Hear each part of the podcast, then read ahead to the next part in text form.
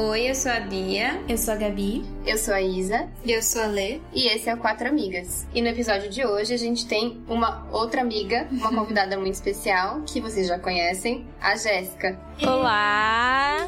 Ei. E aí, Jéssica, tudo bem? Tudo bem. Ansiosa para falar sobre esse tema que eu gosto muito. Todas nós gostamos. Sim. Sim. E qual é o tema, Jéssica? Adianta pra gente aí. The Crown. E...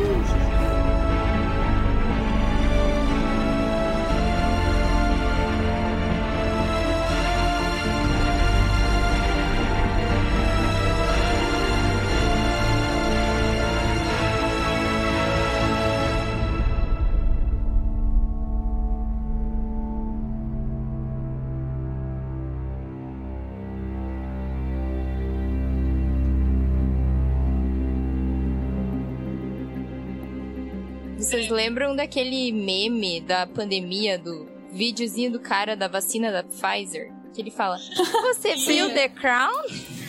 Eu não vi esse meme. Muito bom.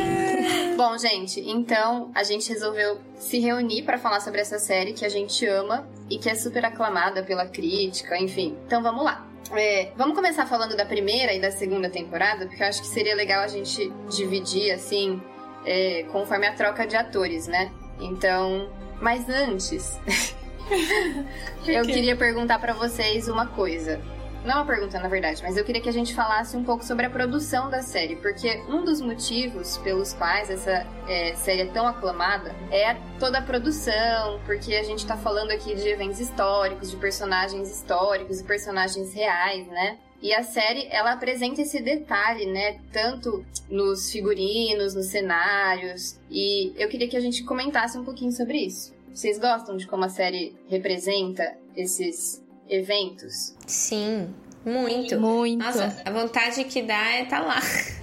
tipo assim, eu não sei vocês, mas é, vira e mexe, assim, eu me vejo falando algumas coisas, pensando algumas coisas, tipo, da forma como eles falam, sabe? É, do jeito que eles agem, assim, parece que você. Não sei, você viaja no tempo, assim, é muito legal. E tem toda a questão dos cenários também, né? Porque a família real vive viajando, então, tipo, não é só em Londres. Sim. Eles estão na África, eles estão na Austrália, eles estão no meio do mar, eles estão nos Estados Unidos. é tipo em todos os lugares. É.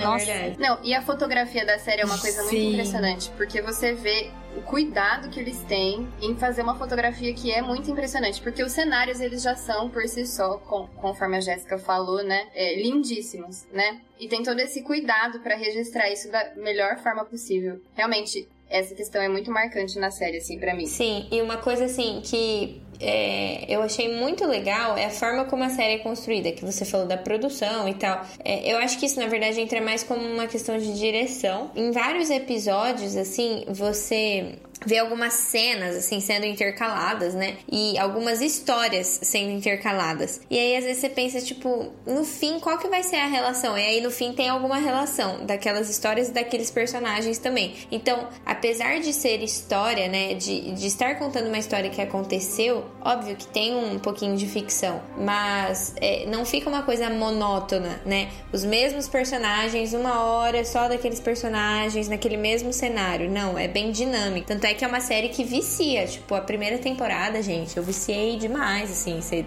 quer assistir e quer saber o que aconteceu. Parece que é uma coisa, assim, inédita, né? É. E eu acho que a premissa da série é muito legal. Porque eu acho que. Eu imagino que eles sentaram e falaram: beleza, vamos fazer uma série é, que pega os acontecimentos históricos que aconteceram tanto ali na Inglaterra, né, mas no mundo de maneira geral, e vamos ver como isso é, refletiu e impactou o íntimo ali na família real, né? Então, é uma premissa muito legal, assim, uma ficção em cima disso, né? O que, que vocês acharam, assim, da, da troca de, de elenco? Cê- Vocês gostaram do, de, tipo assim, da diferença da Rainha Elizabeth pra, de uma pra outra? O casting da série é muito bom. Nossa, né? é perfeito. É, a questão, por exemplo, da fala da Rainha Elizabeth, porque ela é própria de falar, né? A voz dela é meio estridente, assim, o jeito dela falar é muito característico. E eu sempre fico reparando como que as atrizes inter- interpretam a voz dela mesmo, né? E assim, todas fizeram um papel maravilhoso, assim. Parece que você realmente tá E ouvindo ficaram ela. parecendo a mesma pessoa, né? Tipo, parece que a Sim. pessoa envelheceu mesmo, né? Sim. É. E uma coisa assim, que, tipo, quando você compara o físico, né, de uma pra outra, por exemplo, a questão dos olhos, né, os, os olhos claros da primeira rainha. É uma coisa muito marcante. Aí você vai. Isso, eu tô falando isso porque, tipo, quando eu assisto uma série e muda a atriz, sempre é algo que me pega muito. Eu demoro muito tempo pra acostumar. Mas o. Personalidade foi tão bem retratada que você meio que deixa de lado isso. Parece É. que realmente a rainha envelheceu e ela é daquela forma, tipo, ela é, É. daquele jeito, né? Porque ela, as atrizes, assim, elas conseguem retratar tão bem, parece que é a mesma pessoa. É, Eu né? acho que o cuidado, assim, a impressão que dá é que eles têm preferência em escalar uma atriz que, que vai desempenhar um bom papel ali, né? Sim. Por exemplo, tem com a questão certeza. da Helena Bonham Carter, que não tem nada a ver com a. É Vanessa. Como que é o nome da que faz a Margaret na primeira temporada? É Vanessa alguma coisa. Eu só sei que ela faz questão de tempo. Sim. É, mas elas não têm nada a ver, assim. Eu acho que incomoda ainda mais que a Rainha Elizabeth, porque, beleza, tirando o olho, meio que dá pra se passar pela mesma pessoa, a Rainha Elizabeth da- das primeiras temporadas pra Rainha Elizabeth da terceira e da quarta temporada, né? Mas a Margaret muda muito, assim, é uma pessoa completamente diferente da outra, mas eu acho que, assim... Uma é baixinha, a outra é alta, né? É, o corpo tudo assim, bem, é a bem pessoa diferente. ela envelhece, ela fica mais baixa, mas mesmo assim. Mas assim, é uma coisa que a gente releva. Eu acho que eles pensaram assim: ah, a gente vai deixar de escalar a Helena Bonham Carter porque ela não parece com a outra? Não. É Vanessa não? Kirby. Isso, Vanessa Kirby. Sim, sim. É. Sim, e realmente é- esse é o efeito que causa. Você, tipo, deixa de lado isso e você simplesmente toca o barco, né? Porque, tipo, é tão bom. E, e ela também, a Margaret, né? Ela, nossa, ela interpreta muito bem, assim, o papel. Então, né? Você É, existem outras releva. coisas mais importantes pra se preocupar do que a cor dos olhos, né? O próprio Philip também muda muito a fisionomia, se for Sim. pensar no Matt Smith Sim. Depois no Tobias. Mas é tipo, você entende que é ele depois de amadurecer. Amadurecido. É, demora um tempo e depois tu já compra 100%. Então. É. É verdade. Vocês sabem, assim, vocês conhecem os atores da, da nova temporada que vai sair? Porque vai sair semana que vem, né, gente? A nova temporada. Essa semana. É? É, amanhã. É, nesse Amanhã. Gravando. Não sabemos Nossa. quando vocês estão ouvindo isso. É. Pode ser já tenha Pode ser num saído, futuro muito Sim. distante. Então, com certeza, na semana passada. É. É isso aí. Você sabe de coisas que a gente ainda não sabe. É. É verdade. Mas assim, é, eu só vi quem vai interpretar a Rainha Elizabeth A rainha. e a Diana, né? Mas de resto Que, não. aliás, é impressionantemente parecida. Demais, Nossa, gente. a da É Diana é bizarro. E a rainha é estranho, né? Porque é a atriz que faz a. aquela. Professora. a professora do Harry Potter. É Dolores É a Dolores Umbridge. É. E ela é muito odiosa. Muito. Vai ser difícil, eu acho. Não sei. Ela tem que. A gente- Ela tem que ser Eu quero muito ver ela me conquistar. Nossa, vai parecer que eu Que tô eu acho- assistindo a Dolores Umbridge. Eu acho Será? que ela é capaz. Tiveram alguns personagens assim, né? É que assim, o, o príncipe Philip, né? Ele mais velho, a gente conhece ele de Outlander. E odeia. Muito. E odeia com todas as nossas É. forças, porque misericórdia. E de Game of Thrones, que ele também era um Ele chato. faz Game of Thrones? Ele é o Sim. tio Edmundo lá da Sansa, o Tully, que não Nossa! consegue acertar, atirar a flecha quando o pai dele morre pra queimar o corpo. E depois no final ele tá Nossa. naquela reunião lá e quer ser o rei. É assim, nossa. Mas assim, Outlander é pior. Fora, né? Aleatório. E ele, mais novo, né? Não precisamos comentar. O ator que faz ele mais novo. Como que ele chama, gente? É o Matt Smith. É o Matt Smith. Que agora ele tá muito Isso. marcado como Damon, né? Agora ele é Sim. Damon. Eu não consigo mais olhar É, pra ele não é mais o príncipe Damon agora. Eu fui rever a primeira temporada e eu fiquei tipo. Eu também. Eu E é engraçado que rever. eles fazem mais ou menos o mesmo papel, né? Porque o Damon é o consorte da rainha em House of the Dragon, né? E ele faz o consorte da rainha também em The Crown, né? Olha só. E até na personalidade, às vezes, tipo, sei lá, acontecia alguma coisa, eu olhava assim, nossa, Felipe, você foi muito Damon agora. Ai, ai. Por falar nisso, é, naquele filme O Discurso do Rei, né, que o Colin Firth, ele interpreta o Albert, né, o rei Albert, ou na verdade rei George, né? Quem faz a esposa dele, que é a rainha, a rainha mãe da Elizabeth, é a Helena Bonham Carter, que faz a Margaret aqui em The Crown. Que interessante. Ai, que massa. Tá tudo na família. É.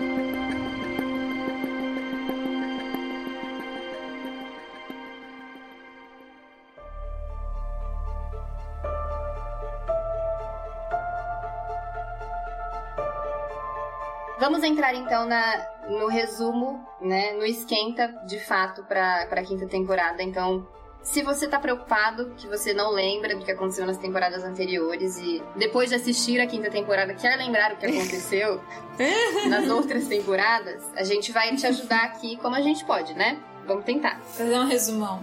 Resumão. Então, primeira temporada. Vamos falar dessa temporada que é considerada. Bom, eu acho que é a melhor temporada de todas. Talvez a quarta. Até agora, né? É. Pra mim, a primeira ainda é a melhor. A primeira é maravilhosa. Gente, né, é muito boa, meu Deus, é impressionante. Tipo assim, é aquilo que eu falei, você fica viciado, você não quer largar e você se. Se apaixona pelos personagens, né? Gente, eu queria um, um laço, assim, uma. Um vínculo, sério, demais, demais. Eu comecei a ficar apaixonada por eles. Principalmente pela rainha e pelo, pelo príncipe Philip, né? Que a primeira temporada, na verdade, é bem voltada a isso, ao relacionamento dos dois, ao casamento, né? Os primeiros anos dela como rainha. Eu acho que a princípio, a, a questão da primeira temporada é a questão, é isso que você falou, né? Dela como rainha, assim. Tanto que tem umas conversas muito marcantes dela com a avó dela, né? Que é a, a mãe do rei George, sobre o que é, né? Ser a rainha, né? E aí ela fala, inclusive, quando o, o rei George morre, ela fala: olha, você tem que estar de luto por duas pessoas, né? Não só pelo seu pai, mas também pela Elizabeth antiga, né? Elizabeth Mountbatten, que agora ela não existe mais, né? Agora você é a Elizabeth Regina, né? E em vários momentos ela fala, é, ela frisa essa questão do dever, né? O dever é, é a coisa mais importante da sua vida agora. O seu dever com a coroa é a sua prioridade. A coroa é, é a sua prioridade, né? Uma coisa que ela vai aprendendo, ela vai começando a aprender, né? Na, nessa primeira temporada. A coroa é quase como um personagem também, né?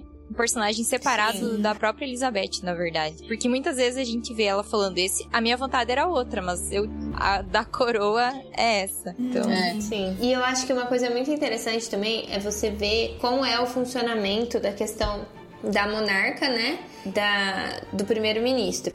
E aí tem até um flashback em um episódio lá que ela tá aprendendo, ela, tá- ela tem um tutor, né? Aí ele vai ensinar, tipo assim, pra ela. Vocês lembram as palavras que ele usa? Ele usa duas palavras, eu, eu não lembro agora, mas assim, um para descrever quem é ela, né, o poder dela, da, da monarca, e o outro do primeiro-ministro. E você vê essa relação na prática, né, como isso vai se desenvolvendo, eu achei muito interessante, porque a gente ouve falar, né, só que é um sistema tão distante do nosso, uma vida, assim, política tão distante, você vê aquilo, é, que nem a 10 falou, ali dentro, né, do- dos palácios, no, no íntimo ali, você vê o desenrolar das coisas, é muito interessante também. Sobre essa questão do dever de colocar a coroa em primeiro lugar, eu assisti um documentário que chama Rainha, Monarca e Mãe. E, e lá fala que teve muitos momentos que a Elizabeth ela se viu nesse problema, né? O que, que eu vou priorizar, minha família ou a coroa? Tem alguns momentos que a gente pode comentar aqui mais pra frente em relação a Margaret, né? Que ela teve que escolher a felicidade da Margaret ou a coroa. E ela sempre foi obrigada a optar pela coroa, né? E aí nesse documentário fala que a primeira vez que ela é, escolheu priorizar a família dela foi na morte da Diana. Então, quando a Diana morreu, ela tava na Escócia e aí a galera que tava lá em Londres, né, meio que teve uma pressão pra ela ir pra Londres pra ela é, consolar o povo, né? E aí ela se recusou a princípio porque ela falou não, vou ficar com os meus netos, né? Eles são prioridade aqui nesse momento. Então ela já tinha, ela já era velhinha, né? Mais ou menos parecida com como a gente conhece ela hoje. E foi a primeira vez que ela optou por priorizar a família dela realmente. Então é uma, uma vida assim muito distante da gente, porque por mais que alguém possa ser workaholic, né, a pessoa tem a opção, pelo menos, de, né, ela tem a opção de escolher outra coisa. E a Elizabeth, como rainha, ela não tem, né? Sim, e é muito interessante também a gente ver que, na verdade, era algo muito distante a ela, né? Tipo, não era, ela não era a primeira opção, nem segunda opção para ser é, a próxima monarca, mas por causa de uma reviravolta política, é, isso acontece. E você vê, assim, o comprometimento dela com isso, né? É uma responsabilidade que ela não queria, mas que caiu, né, no colo dela e ela fez o melhor. Tipo, quando a gente olha, eu acho que é muito interessante isso, você olhar do ponto que estamos agora e saber de tudo que aconteceu, você fica mais impressionado ainda, né? Com, com a forma, assim, como ela soube lidar, colocando, óbvio, que isso, é, isso que a gente tá falando, a coroa sempre em primeiro lugar, mas também ela conseguiu consolidar a família dela, né? Então, não foi só que ela sempre colocou a coroa e, tipo, dane-se o resto. Não. Ela colocou a coroa mas soube equilibrar a vida, né, tipo, pessoal e, e política dela. É que ela acabou se tornando um símbolo de estabilidade também, né? Porque, tipo, ao Sim. longo de todas as temporadas a gente vê que sai primeiro-ministro, entra primeiro-ministro, primeiro-ministro abdica. Sim. Um, e daí uhum. a Inglaterra entra em crise por causa disso, por causa daquilo, entra em guerra e não sei o que, não sei o que. São várias coisas que acontecem. Mesmo que às vezes ela é um pouco abalada, mas ela nunca demonstra e ela se torna muito uma figura de estabilidade, às vezes em períodos bem caóticos do Sim. governo mesmo, que quem sabe com a ausência dela seria muito pior. Uma coisa que a série mostra, que é até interessante Nossa. da gente ver, porque a gente pensa assim, ah, a pessoa da família real, beleza, é a pessoa da família real, mas eles mostram que a rainha, ela é um ser muito solitário, assim, no sentido de só existe a rainha, né? Em, determinados momentos eles mostram uhum. que tem essa, esse sentido, né?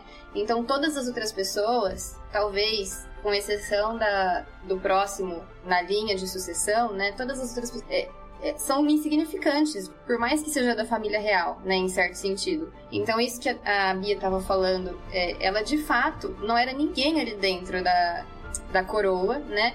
Porque quem seria rei era o tio dela. Então foi um acaso, né? A coroa, é, como ela diz em um dos episódios na primeira temporada, a coroa pousou na, na cabeça dela. Então foi uma coisa, praticamente foi um acaso, assim, que aconteceu, né? Porque de fato não era para isso ter acontecido e ela era uma pessoa praticamente insignificante ali na coroa. Inclusive ela não foi preparada para ser rainha, né? A gente vê que quando eles é, percebem que o, o rei George tá doente, é que é aí que eles começam a preparar ela de certa forma para o cargo cargo. Ela já era, né, já tinha seus 20 e tantos anos, estava muito perto dela assumir já.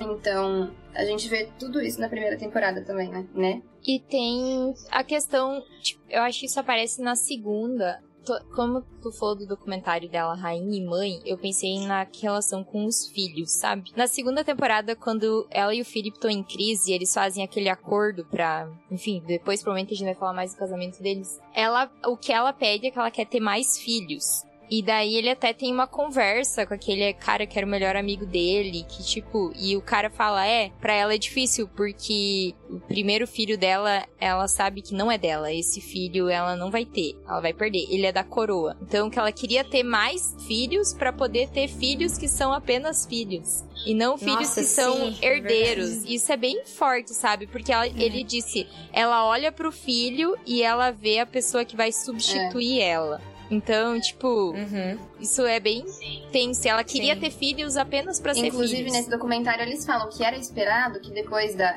Anne, né, pra que ela ser mãe, filha, né? ela não tivesse mais filhos. Por conta da correria. Ela, assim, ela, ela não tem um minuto de, de, que ela não é rainha. Ela não tem um minuto que ela não tá no cargo, né? Então era esperado que ela não tivesse mais filhos, mas ela foi e, e, teve mais filhos, e isso foi uma coisa que foi até impressionante, assim, na época, eles falam nesse documentário. Mas tá explicado agora. Obrigada, Jéssica. É que foi, e foi, eles já eram, tipo, a Anne e o Charles, eles nascem muito perto, né? Quando ela nem é rainha ainda, ela já tem eles dois logo Sim. no início do casamento. Depois ela fica realmente um tempão. Tipo, até ter, tempão, acho que vai, sim, né? acho que vai 10 anos. Sim.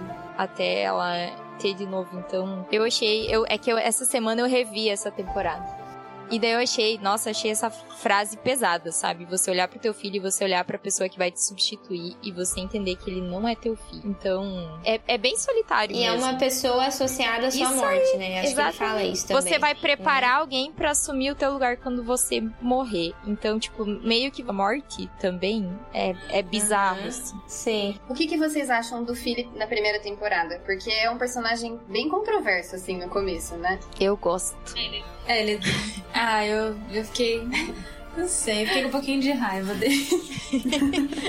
eu tive também. Dá um pouquinho de raiva. Tô esperando vocês falarem hum. mal dele pra eu poder defender. Falarem mal dele. Tipo um, tipo um revival de Gilmore Girls quando eu tive que defender o Jess, sabe? Assim, esperei o ataque. Mas é na gente. primeira temporada, calma. Tem um. Não, então, eu acho é, que tem uma cena do Philip com o rei George né, no primeiro episódio, se não me engano, que é muito bonita. Que o rei ele fala mais ou menos pro Felipe. Parece que ele tá antevendo os problemas que, ele, que eles vão ter, né? Porque o rei ele fala assim: ela é o seu trabalho. Ele fala, né? Ela é o seu trabalho. E é engraçado que essa série, assim, eu acho que os, os, roteiristas, eles têm o privilégio de saber o que aconteceu, né? Então eles conseguem elaborar essas conversas, assim, muito... Que acaba fazendo muito sentido, né? Com a trama, né? Profundas. Mas, assim, é Sim. é muito marcante esse diálogo, porque... De fato, depois eles têm muito problema em relação ao cargo dela, né? Eu acho que assim, o Philip, ele tem muitas atitudes que podem causar raiva. Eu nunca senti raiva dele. Assim, é, eu sempre gostei dele desde cara, assim. De cara eu já. Mas eu acho que é porque você. Assim, eu me é, identifiquei com ele um pouco. primeiro filho mais velho. Mas enfim. Aí você já passa um pano pra ele quando você vê as atitudes dele na primeira temporada. Não, eu acho que não, porque vocês não sentiram o que eu senti. E todas nós conhecíamos ele velho. É, eu falo assim, não senti a raiva porque o papel dele ali era muito difícil.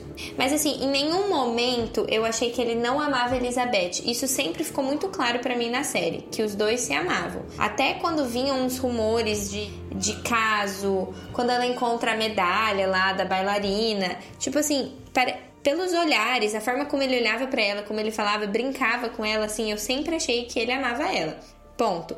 Só que ele era uma pessoa que não entendia muito bem o lugar dele, né? Na verdade, eu acho que nem ela entendia como isso iria funcionar. Eu acho que você se identificou um pouco assim, no lugar dele, você também ficaria incom muito incomodada como ele Pode ficou. ser. Eu acho que você se identificou nesse jeito de personalidade. Mas o que incomodou a gente foram as atitudes. Teve momentos sim que, por exemplo, ele, ele deu a entender que se pudesse ele não estaria mais ali, entendeu? Isso que incomoda. Porque ele sabia, quando ele casou com ela, ele sabia do papel dela, ele sabia como funcionava. Como eu disse, ele teve essa conversa com o rei, o rei George, então ele sabia, é, ele não entrou desavisado, né? E parece, a impressão que dá, tem aquela conversa que eles têm no navio, né? A impressão que dá é que ela tá mais interessada, claro, ela vai ser mais prejudicada com um divórcio ali, né? Mas a impressão Eu não que acho que ele que ele pularia fora. Eu não acho. Eu acho que aquilo é a forma como ele reagiu no calor do momento, sabendo de tudo que estava acontecendo. É tipo assim, é, é, o divórcio não é uma opção. Sabe assim, mas tipo, ele tava irritado, ele tava cansado, mas eu não acho que tendo a opção ele faria isso. Justamente por essas questões que eu falei. Ele, tipo assim, claramente ele amava ela, sabe? Eu, eu acho que desde o começo ele não pularia fora. Ele era muito imaturo mesmo. E eu acho que essa questão dele saber tem uma outra coisa também. Ele sabia, Sim. só que o George escondeu a doença até o fim. Ele já sabia que ele tinha câncer, ele não contou para ninguém. Então eu acho que ele jamais imaginou que ela se tornaria rainha tão rápido. Tão rápido. E ele trabalhava na marinha e ele adorava aquilo. Então, tipo, quem na cabeça dele eu pensei que ele, eu penso que ele imaginou que ele poderia por mais anos fazer isso e que ele só teria que se tornar esse consorte bem mais pra frente, mas por causa da doença do George acabou sendo muito antecipado. E daí, tipo, tudo isso foi tirado dele. Eu não concordo com muitas atitudes dele, mas eu entendo a frustração dele. Pensando na personalidade dele também. E ele se sentia muito rejeitado, porque ele não era o, o candidato ideal para o casamento já. A galera lá não queria. Foi ela que insistiu que ela queria casar com ele. Ele não era o candidato perfeito, porque, ai, a monarquia grega não é grandes coisa. A família dele, as irmãs dele tinham algum envolvimento com o nazismo, que tornava tudo mais complicado ainda. A mãe dele era considerada louca. O pai, então, mulher, ele era, né? abandonou. É, então tipo, ele era o pior candidato possível, mas ela bateu o pé, ela falou: "Não, é, é esse aqui que eu hum. quero". Então eu acho que ele já entrou lá dentro e tipo sentiu que. E, e no fim ele fala que ele que ele pede para receber o cargo de príncipe para que as pessoas lá dentro do palácio respeitem ele mais. Depois ele diz que não adiantou muita coisa. É, e... Então, tipo, eu não concordo, mas eu e entendo. E tem aquela, nessa discussão deles, né, do navio, é, uma das coisas que ele fala é, tipo assim, que ele queria que aqueles bigodudos passassem a respeitar ele. Isso aí. Né? E, e são, tipo, aí você vê todo mundo do parlamento, né? É bem engraçado essa representação, que são tudo bigodudos. E aí, logo depois, tem uma cena que a Elizabeth pede, acho que é pro Michael, o secretário dela, ou pro primeiro-ministro, eu não lembro, pra raspar o bigode, tipo, tirar o bigode. É, então você vê esse cuidado, sabe? Tipo, ela é a rainha se você pensar, parar pra pensar, é uma coisa boba que ele, né, tipo, essa questão do bigode, mas é uma coisa que tá atrelada a uma frustração dele. E ela se dá o trabalho de ir lá e pedir. Então você vê esse cuidado, assim, na manutenção mas... do casamento também, né? É uma coisa muito muito interessante. Na questão do, do Philip, eu acho também que tem um pouco de humilhação. Porque pensa, naquela época, muito, muito, muito tempo atrás, Sim, a gente tinha um mundo que era dominado pelos homens, a gente muito. não tinha mulheres em posição assim de destaque, né? E ele teria que ser submisso a ela, né? Como rainha, pelo menos. Ele, ele teria que abdicar do trabalho dele para é, dar uma atenção maior para os filhos e tal, né? Então ele se sentia humilhado, ele se sentia diminuído, né? O tempo inteiro. Sim. Ele Sim. não poderia dar o sobrenome dele para os filhos. Pros é filhos. Que para um homem isso também é muito Tipo, tanto que depois ele pede dos mais novos, né? Tipo, esses não dá pra colocar, porque, né? Uma cena muito marcante da primeira temporada é quando ela obriga ele a se Sim. curvar, né? É, ele... Isso, se ajoelhar na coroação. E aí ela fala, como sua esposa, é, tudo bem, mas eu estou mandando como sua rainha ela queria que ele fizesse uma separação, né? É, tipo assim, oh, por favor, separa o que eu peço como rainha, o que eu mando como rainha e o que eu falo como esposa. Mas é muito é impossível, né? e é muito interessante Sim. essa cena, porque vocês lembram como termina esse, esse episódio? Esse episódio tem toda essa trama da questão dele se ajoelhar, né? E ele não quer. É, e aí, depois, ela vai se encontrar nesse. No fim desse episódio, ela tem uma reunião marcada com um cara lá que ia fazer tipo uma entrevista. E aí eles estão no quarto, né, deles, a rainha e o príncipe. E aí ele fala, tipo, é, a gente tem duas opções. Você ir lá, né, conversar com esse cara, ou você se ajoelhar para mim agora. Aí ela desmarca e tipo assim, fica dá a entender que eles tiraram aquela noite para eles como casal. Então, tipo, é isso que eu falo, sabe? A série toma muito cuidado com isso, assim, de mostrar essas duas facetas, né? Existe sim esse atrito constante no começo, mas em nenhum. Não é que em nenhum momento, mas assim, é, eles tentam sempre resgatar essa questão de serem é, marido e mulher, né? E que, como marido e mulher, é ele quem é a autoridade sobre ela. Então é, é muito paradoxal, assim, né? Pra gente ver isso Sim. já é paradoxal, imagina viver isso. Você vê que ela se esforça, né? Ela se esforça pra, pra manter um casamento, para ter um casamento equilibrado, né? E a gente vê que no final das contas compensou, né? Eles de fato conseguiram encontrar ali um, né? Porque eles tiveram 70 e poucos anos de casamento e, e a gente sabe que eles eram felizes, né? Eles foram um casal muito feliz.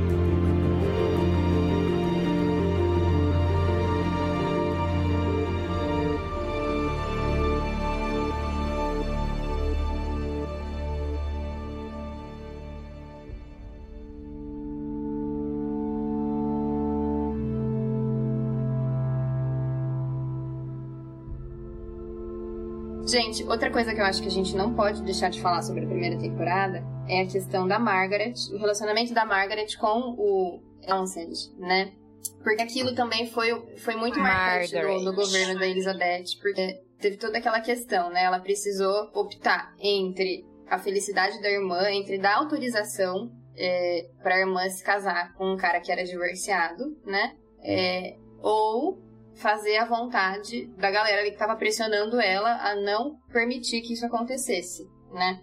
Então, isso gera um atrito entre elas que é levado por muito tempo, né, na série. A Margaret foi assim, a gente falou da, dessa questão do Philip, né, de ter raiva do Philip. Eu não tive raiva do Philip, mas eu tive muita raiva da Margaret em vários momentos, assim, principalmente nas duas primeiras temporadas, porque é, a impressão que eu tinha é que quando ela ia conversar com a Elizabeth, muitas vezes ela trazia à tona coisas do passado e ela, tipo, falava com ela com deboche. Até quando ela perguntava do Philip, parecia que ela queria cutucar a Elizabeth, tipo, ah, onde que ele tá? Tá tudo bem? Tipo assim, sendo que a Elizabeth estava incomodada com alguns rumores que estavam correndo por aí. Tinha uma rivalidade feminina e de irmã. Nossa, né? demais, demais. Só que a Margaret tem esse temperamento mais de partir para cima, né? De cá e tal. E a Elizabeth não. É, mas assim, ela é uma personagem, a Margaret, ao meu ver, muito complexa. Tipo assim, muito, muito difícil, muito mais difícil que o Philip, por exemplo, ao meu ver. É que ela quer muitas coisas, mas ela não quer abrir mão das mordomias que ela tem. É e daí, tipo, ela quer tudo. Ela quer só a parte boa das duas coisas. Uhum. A parte Best boa de ser da monarquia e a parte boa de não ser. E daí, Sim, tipo, é, é. bem complicado. Eu também sentia isso. Ela sempre tentava ela diminuir a Elizabeth. Sim. Sempre, Sim. assim, sempre que podia. Tanto que no- a gente tipo, nas primeiras temporadas, existe muito essa comparação que a própria Elizabeth faz. Ela se sente diminuída perto da Margaret. Tipo, ah, ela é muito mais bonita, ela é muito mais espontânea, ela seria muito melhor do que eu. É que a Margaret, é- ela é uma pessoa imponente, né? É uma pessoa que quando ela chega, todo mundo olha e tal, né? Então, tem essa questão que, se você olhar pelas aparências, tais é, indicada para ser rainha, fosse a Margaret. Eu acho que era isso que as duas acabavam pensando, né? De certa forma. Mas é, é isso que a Jéssica falou. Eu acho que a questão da Margaret, o que passa na série é que a Margaret, ela queria é, ser rainha não pelo é, fato de do próprio papel ali de rainha ou do que, que a rainha pode fazer, mas Cuidar do povo. é, mas pela questão de, de aparência, parece que ela queria aparecer. Uhum. É engraçado, né? Porque essa questão que a Jéssica falou, que as duas sabiam, né? As duas sentiam isso, que a outra. É, que a Margaret seria melhor. Tem até uma cena que a Margaret tá falando, é, quando ela tá mais velha, ela fala que o fardo dela foi ter nascido como segunda filha e o fardo da Elizabeth como primeira. Então, tipo assim, até mais velha, ela ainda era convicta de que ela seria uma melhor rainha, sabe? Tipo. Sorte do Reino Unido que não, Não. né? Porque ela ia ter Sim. incendiado aquele castelo. Exatamente. É como a Elizabeth fala em certo momento, porque ela é cercada por pessoas que têm a personalidade forte. E ela já é uma pessoa que é. Ela é mais de boa, assim, né? Então tem um momento que ela fala assim. Todo mundo ao meu redor acha que, fa- que faria esse papel melhor que eu. Mas, é, por um acaso, a coroa caiu na minha cabeça, né? Então, gente, imagina, deve ser uma sensação muito ruim, né? Você é, tá cercado de pessoas, porque o Philip é alguém que tem esse temperamento mais expansivo, a Margaret também, né? A gente percebe que também tem um, uma questão com a mãe dela, porque a mãe, a mãe dela foi rainha consorte por, por um tempo, né? E aí a mãe A mãe dela me irritava. Então, às vezes é. ela dava muito pitaco, tipo, E movia, demais, tipo assim, meus, minhas marionetes. Deixa eu mover umas, É, uns pauzinhos aqui, né? Parece que a mãe dela se sentiu assim, mal de perder um pouco de poder que ela tinha depois que a Elizabeth ascendeu ao trono, né? Então, essas pessoas e devia ser um pouco sufocante mesmo, né? Essa sensação de que todo mundo aqui parece que acha que faria melhor que eu, né? Mas foi muito bonita também, né? a- essa evolução dela durante a, sé- durante a vida, né? Mas que mostrou na série. Oi. É, a compreensão dela mesmo como rainha, ela entendendo o papel dela, ela entendendo o que ela pode fazer e ela lutando pra fazer. Tipo, ela, mesmo ela achando que ela não era a pessoa certa, né? Sim. Na pessoa, assim, como fala, é, com potencial para estar ali, forte o suficiente, ela, ela deu o melhor dela e foi. Nossa, foi- eu acho muito bonito, muito bonito mesmo é, a evolução dela. Da primeira, na segunda, assim. Eu acho que na É, terceira ela já tá. impulsada, como, parece, né? A postura Não, mesmo. e é estranho, é até estranho a gente ver a Elizabeth que a gente conhece, que é a velhinha de cabelo branco que usa roupa colorida, e ver a, a Elizabeth das primeiras temporadas, porque ela era muito discreta. Então você vê que até isso, você vê que até isso, é- ela evoluiu, e deve ter sido uma coisa que, que foi assim, forçado pra ela. Ela se forçou a se vestir de forma a, a ser vista, né? Porque não era da personalidade dela. Você sabe por que ela usa roupa colorida? Eu li que é porque ela tem que ser vista, né? Até por segurança. É pra ela, tipo, pra ela ser- chamar atenção no meio de uma multidão. Ah, Por isso que ela usava Pra ela verde ser fácil de localizar. É. Verde limão, pink. Pink, eu adorava as roupas dela. Chapéu, blazer, Laranja. saia verde limão, laranja. Faz muito sentido. Paleta primavera brilhante. Se ela fez coloração, ela tem todas as cores, né? Porque... A pessoa que fez, com certeza, foi muito puxa-saco e falou: você é de todas as cartelas. Isso aí. Você é perfeita, tem o tom perfeito de pele. Até tem uma. Na segunda temporada tem um momento que o Felipe fala pra ela, e eu acho isso muito bonito, até já defendendo o Felipe de novo. que ele chega, dele elogia ela e diz que ela tá muito bonita. Dela, ah, é sério? Ele, sim. Ahn, um tempo atrás as roupas usavam você e É. agora é você que usa as roupas. Então, tipo, que no começo ela realmente não dominava tudo aquilo, mas ali, a partir do momento, que a Gabi falou, ela amadureceu e ela começou, tipo, Sim. E ela se tornou uma ótima líder, né? Sim. nossa. Uma coisa que ela não tinha aptidão. E, e ela era uma pessoa muito humilde também, né? Porque, por exemplo, tem um episódio que é, ela fala, ela tá tensa, que ela vai se encontrar com o primeiro-ministro e outras pessoas, e aí que, tipo assim, toda vez que ela está com essas pessoas, ela sente que ela vai falar alguma besteira a qualquer momento, né? E aí ela começa a fazer aulas particulares com um tutor. Acho que entra naquilo que a gente falou. Ela não foi preparada, né, pro cargo. Até essa idade aí. Na verdade, esse, isso aí é, é naquele mesmo episódio que eu falei que tem o flashback dela naquelas aulas. Porque o que ela aprendia naquelas aulas era sobre a etiqueta, sobre o que um rei deve fazer e tal. E ela fala, mas eu não vou aprender o que as outras crianças aprendem. E o cara fala, não, isso não é importante pra você, não é isso que você tem que aprender. Ela vai até confrontar a mãe Nossa, dela. sim. E a mãe dela, nós fizemos verdade. pra você o que nós achávamos que era o melhor. É. E sai assim, toda pistola. Mas assim, é, fez falta, né, pra ela. E, e ela teve a humildade de ir atrás, de estudar e tentar aprender mais, né? E isso você vê também nos encontros com o primeiro-ministro que ela tem. O primeiro-ministro vai relatar as coisas e aí ele. Aí ela sempre olha e fala assim. E o que você acha que deveríamos fazer?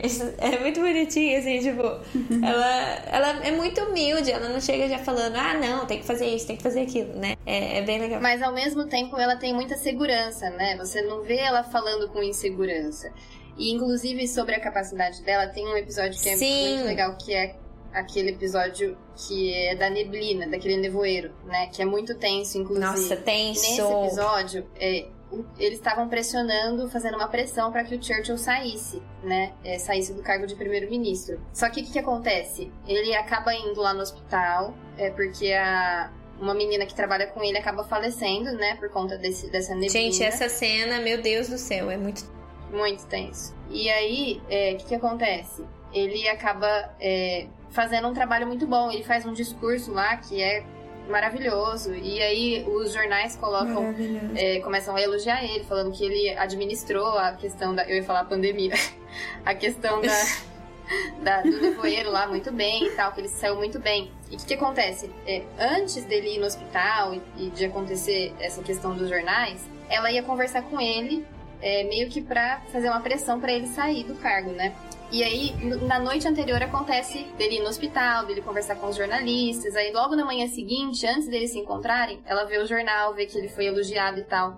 E aí, ela tem que meio que improvisar ali na, na reunião com ele e mudar de assunto, né?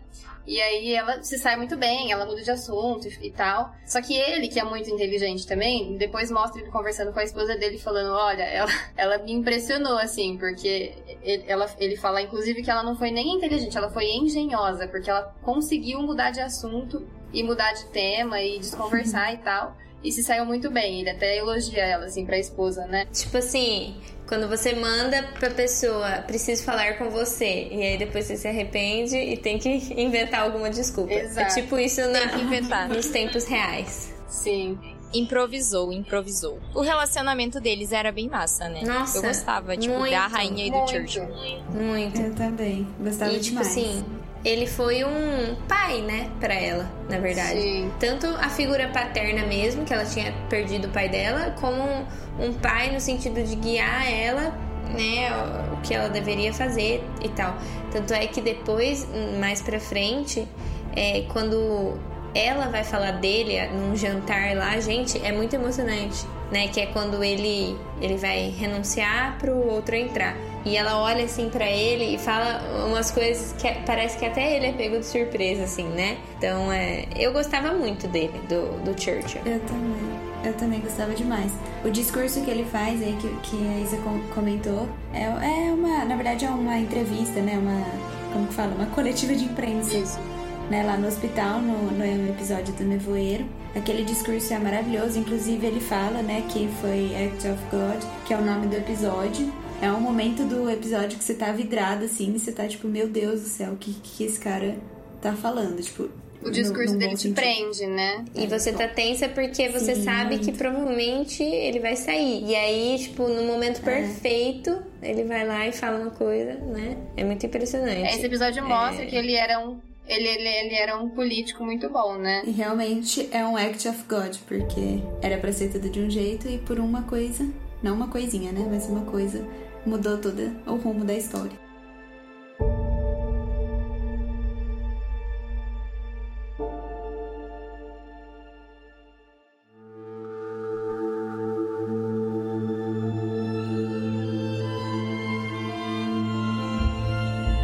Queria saber o que vocês acham do Rei Edward, porque ele é um personagem bem assim, controverso, né? Eu acho ele um babaca. Perdão, não gosto. nazista. Nazista. A opinião de todo mundo. Pronto, acabou. Mas eu acho que é importante a gente falar que tem aquela questão toda do que o cara era apaixonado pela mulher divorciada americana com quem ele não poderia casar, né? É, ele já era rei e aí ele meio que abdica, né? Só que na verdade ele foi pressionado a abdicar, né? Por outros motivos, que essa questão que ele era envolvido com nazismo e tal, simpatizava muito com o nazismo, enfim. Mas eu acho que a série, tipo assim, ela é muito inteligente em mostrar devagar. Tipo assim, primeiro ela mostra ele como o cara que abdicou e fez, tipo assim, não, não quis cumprir com a responsabilidade dele. Por amor. É, começa assim, ah, é um cara que não quis cumprir com a responsabilidade, jogou a responsabilidade no, no irmão, né? Já começa assim, mas foi por amor. Beleza. Aí, tipo assim, devagarzinho, você vai vendo que ele não é flor que se cheire. Porque aí, quando você começa a ler, a, ler não, né? Ouvir ele, ele escrevendo as cartas pra esposa, tipo, ele é no mínimo muito tosco, né? Na forma que ele se refere às pessoas da própria família dele. Tipo, ele tinha aqueles apelidos. É, quando ele tava lá no leito de morte da mãe dele, ele ficava falando assim que não queria estar tá lá, que não suportava estar tá lá, que queria correr para os braços da mulher dele. É, ele fala pra, que é insuportável estar tá ao lado da mulher que foi contra o relacionamento dela com dele com ela, né? E essas Sim. cartas, gente, tipo, elas são reais mesmo. Quase todas as palavras usadas na série foram tiradas de cartas que o Edward escreveu. Os apelidos é 100% real também, eles já acharam cartas gente, ele usava então ele era apelidos. realmente um babaca. Então, tipo, é Sim. bem... É.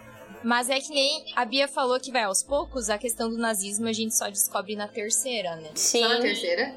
Sim. Na primeira não tem é. nada disso? É na terceira é. que eles acham uns documentos lá, meio. Acho que é na terceira. Ou no, na segunda. Ah, não, é no fim da segunda. É, no fim da segunda. É, é Elizabeth Jovem. Porque ele vai pedir tipo um financiamento da coroa, né? Não, ele quer arranjar um emprego. Lembra? É, ele, ele tá. Isso é muito interessante. Então, por isso que eu falo que ele é, ele é muito complexo. Porque, assim, é, no começo parece que ele odeia tudo relacionado à coroa, ele odeia, odiava ser rei, odiava Londres, odiava tudo.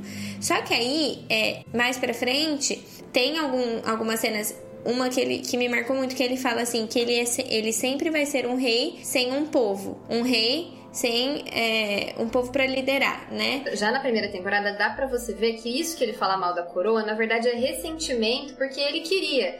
Porque é isso que eu falei, na verdade ele foi pressionado a abdicar, né? Não é que ele quis super espontaneamente viver a vida longe da coroa, né? Tem aquele episódio que é o da coroação da Elizabeth, que ele faz uma festa, chama os amigos para casa dele porque vai televisionar a coroação, né? E aí ele fica é, tirando sarro de todo mundo, falando que aquilo é ridículo, falando que é muito falhafatoso, enfim. Ele se coloca acima daquilo, né? E no começo desse episódio, é, ele tá fazendo tipo uma, dando uma entrevista, né, pra uma repórter que tá na casa dele, e ele mostra a gaita dele e fala assim: é isso aqui eu toco quando eu tenho saudade de casa. E aí, depois que a coroação rola e tudo, todo mundo vai embora, mostra uma cena é, que ele tá tocando a gaita, e aí mostra de costas, né? Mostra a esposa dele vendo ele tocar, né? E aí você já fica tipo, não, ele tem saudade, né? Ele queria aquilo, né? Você vê que é ressentimento. E na hora que mostra de frente essa cena, o rosto dele, ele tá, tipo, chorando muito.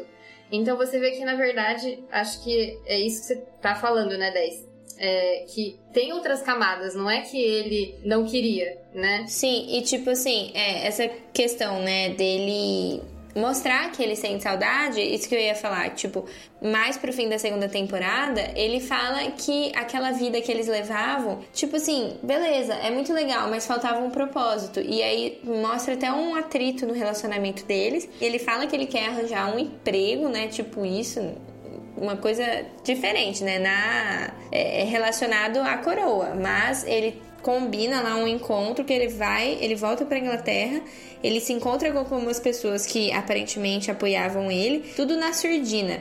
E nisso vai intercalando com as cenas da imprensa, das pessoas encontrando os documentos. Por isso que eu falo que é muito legal, tipo assim, vai, vai te prendendo, né? E aí naquele, no fim daquele episódio, porque ele leva isso até a Elizabeth, né? A Elizabeth considera, ela deixa ele entrar no país, ela considera. É né, ceder um emprego para ele. Aí ela chama, aí o Philip fala assim, olha, é a primeira é, vez e provavelmente é a última que você vai me ouvir falar isso, mas é, chama o Tommy, Tommy Leicester, não lembro o sobrenome dele, para conversar. Aí ela já até assusta, assim, porque o Philip, né, falava mal dele normalmente. E aí o, o Tommy começa a falar todas as coisas, e aí que você descobre o envolvimento dele com o nazismo, de fato, os detalhes. E é legal que a gente, parece que a gente tem a visão da Elizabeth, a gente vai caindo na real junto com ela nessas, nessa trama, né? E isso que você falou uhum. faz muito uhum. sentido, porque na, no episódio Sim. da coroação dela, você sente em determinado momento que ele tá sendo injustiçado, porque eles fazem, eles meio que encurralam ele numa reunião, sem falar direito quem ia estar tá lá, sem explicar o assunto. Ele chega nesse lugar e eles falam: Olha, a gente é obrigado a te convidar para a coroação porque você é família, mas a gente não quer que você vá. A gente tá te convidando por obrigação, mas é melhor que você não vá. A gente não quer que você vá, sua esposa não é convidada. Então, assim, você fica, nossa, coitado, né? Mas de fato, vai passando os episódios, né? Até fica. Tem um hiato, né, nessa história dele, porque ele não fica aparecendo recorrentemente, né? E aí depois, quando retoma, aí você fala, não, esse cara é. ele é podre. E ele vivia de mesada, né? Que é, não, é contra Londres, mas é Londres que bancava ele lá. Que bancava os banquetes e as festas. E é muito interessante que também é, eu acho que é nesse episódio que começa que aparece o Billy Graham. Vocês lembram desse episódio? Que o Billy Graham vai é, ela fica encantada com ele, né? Todo mundo assim da família fica olhando meio tipo pra ela, nossa, sério que você tá presa, né? Que nem esses americanos ficavam presos ouvindo o Billy Graham falar. E, e aí ela chama ele e aí ela pergunta para ele sobre o perdão. E é como se ela tivesse num dilema, tipo assim, eu de... quando eu devo perdoar e quando eu não devo, por causa dessa questão do tio, né?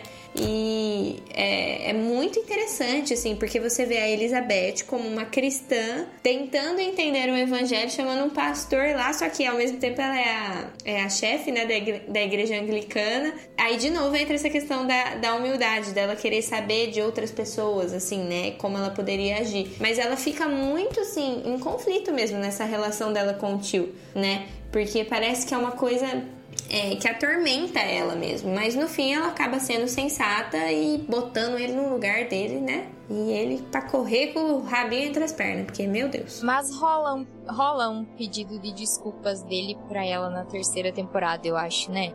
Eu, eu não sei se eu tenho isso. Acho que quando, tipo, ele pede desculpas porque é, fez ela. Ai, por minha causa você é rainha. E ela. Você não precisa pedir desculpa por isso, né? Porque ela.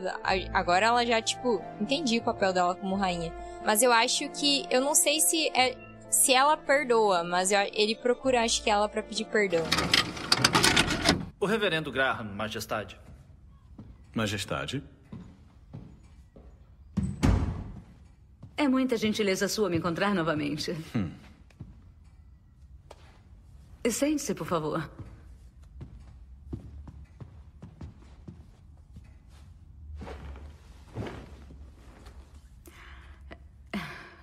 Reverendo Graham, eu chamei o senhor aqui hoje porque tem uma coisa que eu gostaria muito de saber sua opinião a respeito. Madame? O perdão. O senhor acha que existe alguma circunstância em que podemos ser bons cristãos e mesmo assim não perdoar? O ensinamento cristão é muito claro. Ninguém está além do perdão. Ao morrer na cruz, o próprio Jesus pediu para o Senhor perdoar aqueles que o mataram. Sim. Mas. Devemos lembrar de suas palavras. Eles não sabem o que fazem. Esse perdão foi condicional. É verdade. Mesmo assim, ele perdoou. O próprio Deus perdoa todos nós. Quem somos nós para rejeitar o exemplo de Deus? Meros mortais. Nós somos todos mortais. Esse é o nosso destino. Mas não precisamos nos afastar de Cristo.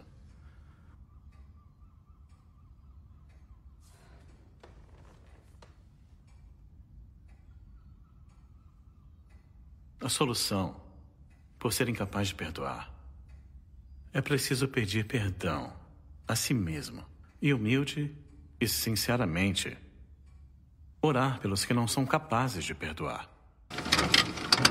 Bom, falando em terceira temporada, então, vamos começar a falar da terceira temporada, que é um pouco parada, né? Assim, eu tenho a impressão que a terceira temporada traz a, o início do relacionamento do Charles e da Camila, né? Que vai se desdobrar em muitas coisas no futuro. Mas parece que esse é o principal tema da terceira temporada, né? Será que eu tô certa? É, acho que é o impacto, É, a né, troca. do, do amadurecimento, né? Troca Sim, ah, eu queria até falar sobre isso. A primeira cena da terceira temporada é muito impactante, porque você vê eles trazendo as fotos, né? E parece que a, a, a série até faz meio que uma piadinha interna, porque ela leva em consideração a- a- o choque que a gente vai ter, né? De ver o elenco mudando. E aí eles colocam uma foto da Elizabeth é, das primeiras temporadas e a Elizabeth agora. E o povo lá, né, tipo, falando pra ela, né, que ela tava com uma foto muito boa e tal, que amadureceu, não sei o que. Ela é, fiquei mais velha, né? É tipo, é nítido, porque a gente tá percebendo e, ela, e, e a série toma esse cuidado pra não simplesmente jogar todo mundo lá e nem fazer menção, né? Porque é uma mudança drástica na primeira vez. Eu acho que agora da, da quarta pra quinta não vai ser tanto, porque a gente já vai estar tá acostumado com essa mudança. Mas é, é bem legal, eu achei bem legal esse começo da terceira. Eu tenho a impressão, não sei se vocês têm a mesma impressão, eu acho que não nessa cena, mas quando aparecem fotos na série, parece que são fotos verdadeiras, né? Vídeos, também. eu tenho a isso. impressão. Por Os exemplo, o vídeos. vídeo da coroação, Sim, eu acho que fiquei é o vídeo. impressão. Sim. Beleza que é voltando, mas eu acho que é o vídeo verdadeiro. E é legal porque aparece, vídeo tipo real. assim, eles lá fazendo a transmissão. Aí você vê a tela onde tá passando é, a, a, a cena, né? Que tá passando na TV pra todo mundo. E atrás você vê a cena real, assim, né? A cena real, assim. Cena que é real na série, né? A cena que está sendo televisionada, né? Deu pra entender? Sim, é muito emocionante. Quando eu fui é, com a minha mãe pra, pra Londres, né, em julho, e a gente conheceu o lugar lá na, na torre de Londres, é, lá onde ficam as joias da coroa. Aí você entra assim, é tipo um lugar meio escuro, não pode tirar foto. É um caminho que você vai percorrendo e aí chega tipo num hall que tem um telão gigante, uns banquinhos pra você parar e é como se estivesse assistindo a coroação. Aí fica rodando o vídeo da coroação assim, sem parar, né? Pra Tipo, realmente você ter aquela pausa, ficar, meu Deus, como se você estivesse lá dentro. E aí o próximo lugar é onde estão todas as joias. Aí você vê a coroa, é, o anel, tudo que ela, né, recebe na hora da coroação. E é muito emocionante. Tipo, gente, é muito incrível. Não teve nada do, do Charles, né? Agora. Não, a coroação demora. A coroação ainda não Tem um aconteceu, né? tempo, Demora tipo, um tempo. depois pra que ela preparar. morre até eles poderem Ah, é? fazer a coração. Acho que vai ser ano que vem. Acho que esse ano ainda não rola. Tanto é que isso é uma coisa do- da primeira temporada, né? Que ela fica encucada, que o Churchill é, sugere uma data lá pra coroação e ela fica encu- encucada porque que demora tanto. E aí ela saca que é porque ele quer estender por mais tempo o mandato dele, porque ele já via que as pessoas não queriam, né? Eles queriam tirar ele do, do poder. Não gosto de pensar. É, não gosto de pensar. Então, mas vocês acham que a série, ela é um pouco tendenciosa? Ela quer que a gente tenha uma visão dele, é, assim, uma visão específica dele? Porque, de fato, pela série, ele parece ser muito carrasco, né? Eu tenho. Não carrasco, pode ser também, mas eu tenho a impressão dele ser. Não é mimado, porque ele não é mimado, no sentido da ação mesmo. Os pais não mimam ele. Mas. Mas ser. Ai, sabe? Parece que ele só pensa nele, parece que ele é um pouco egoísta, né? Eu tenho essa impressão, assim. E assim, a pessoa que assume esse papel de rei, né, ele tem que ser muito altruísta, igual que a gente tava falando. Tanto que a pessoa tem que abrir mão, né, pra esse papel. Eu acho que é um conflito que as pessoas têm um pouco com o Charles, porque você vê, ele não abriu mão de ficar com a mulher que ele queria praticamente em momento nenhum, né? Se ele quis, se ele tentou é, não ter um relacionamento com a Camila e se dedicar ao relacionamento dele com a Diana, isso assim, não foi percebido muito, né? Então parece que ele se esforçou pouco pra silenciar os desejos e as E na série dele, mostra né? o quanto ele se identificava com o Edwards também, né? Nesse ponto de tipo, Sim. ai, eu vou abrir mão disso. É tipo totalmente oposto a Elizabeth que colocava a coroa, mesmo quando ela se magoava com a decisão, ela sempre colocava a coroa na frente. Então, sei lá. Eu não sei se a série faz a gente escolher um lado, porque a série também mostra, tipo, todo o sofrimento do Charles quando ele foi mandado pra aquela escola, que ele era uma criança mais sensível e ele não gostava. Sim. E, enfim, toda a dificuldade de relacionamentos Sim. também por ele ser o primeiro filho, ser o herdeiro. Só que eu acho que eu não gostava já antes e na série piorou, não sei explicar. É, ele não, não é uma pessoa de, de- Parece que não é fácil de lidar. Eu tenho essa impressão. Não é. Ele quer as coisas do jeito dele. E assim. Ai, gente, vamos lá para a reflexão. Por exemplo, o que ele quer. A Camila. A Camila. As coisas que ele quer são coisas corretas? Pra uma pessoa que não é da coroa, tipo assim, escolher exatamente com quem eu quero me casar. Talvez. Sim, é legítimo. Mas depois ela é casada e ele é casado também. E daí não é mais Mas o que a legítimo. Gabi tá falando, eu acho que é assim, É, por exemplo, é. se eles fizeram uma manobra pra ela É. se casar e ele se casar com a Diana, Sim. né? Então, de fato, ele foi Sim. injustiçado também, né? Sim. Tem um- uma camada ali que ele foi injustiçado. Eu acho que a gente às vezes é muito utilitarista na nossa visão e não pensa nas camadas, assim, né, do que aconteceu e tal. Mas É, ele foi manipulado, Sim. né? Ele foi bem manipulado. Que ele toma a decisão depois da morte do tio. Aquele que é o tio, na verdade, tio do Philip, que meio que criava o Charles. Ele é morto naquele sim. atentado terrorista do Ira. E daí o Charles fica baladíssimo, porque pela dificuldade de É relacionamento que ele tinha né? com o Philip. É, era o timing. pela dificuldade que ele tinha com o pai, esse cara paterna. E ele deu uns conselhos pra ele sobre essa questão de da noiva e coisa e tal. Então, e tipo, depois que ele morre, que ele toma a decisão pela Diana, que ele tava totalmente abalado emocionalmente. Então, tipo, ele realmente foi empurrado pra isso, sabe? A vida dele, na verdade, é um conjunto de erros de várias pessoas. Não a vida dele, assim, o nascimento, né? Mas o, o- o desenrolar. Mas a questão, eu acho que é a forma de lidar.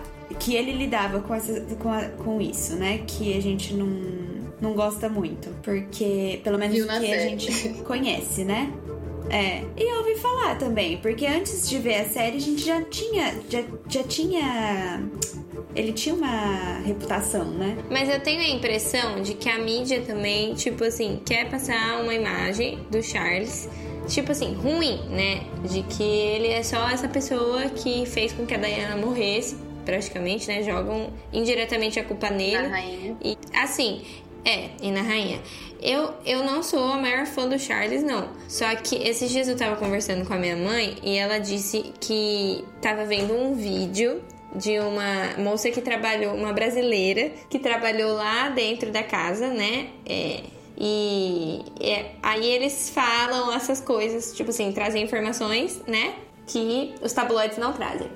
E disse assim que ele sempre fez questão, por exemplo, quando uma pessoa era contratada na cozinha, ele ia conversar para saber de, eh, de onde vinha aquela pessoa, né? Recebia muito bem e tal. E assim, isso é uma coisa que a gente não imagina, porque quando ele foi, quando ele assumiu como rei, a única coisa que viralizou dele foi aquele vídeo dele sendo grossão lá falando que queria que a caneta não tava pegando, mas aí você pensa, gente, o cara já é velho, ele tem mais de 70 anos, vai procurar foto dele, é um, é um vovozinho, assim, já cheio de manias, né? Qualquer vovozinho faz É, isso. Tipo assim, É um meme, né? O cara tem 70 anos e vai começar a trabalhar agora.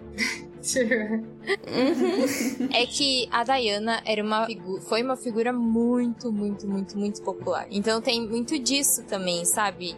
Ela era quase que endeusada, assim, tipo, a pessoa sem defeitos. Então, se ele matou. Ele matou ela, com muitas aspas, porque não foi ele que matou ela, né? Tipo, nossa, então ele, a partir dali ele ficou marcado com isso. Eu, eu, eu concordo, mesmo eu não gostando dele, eu concordo com esse pensamento.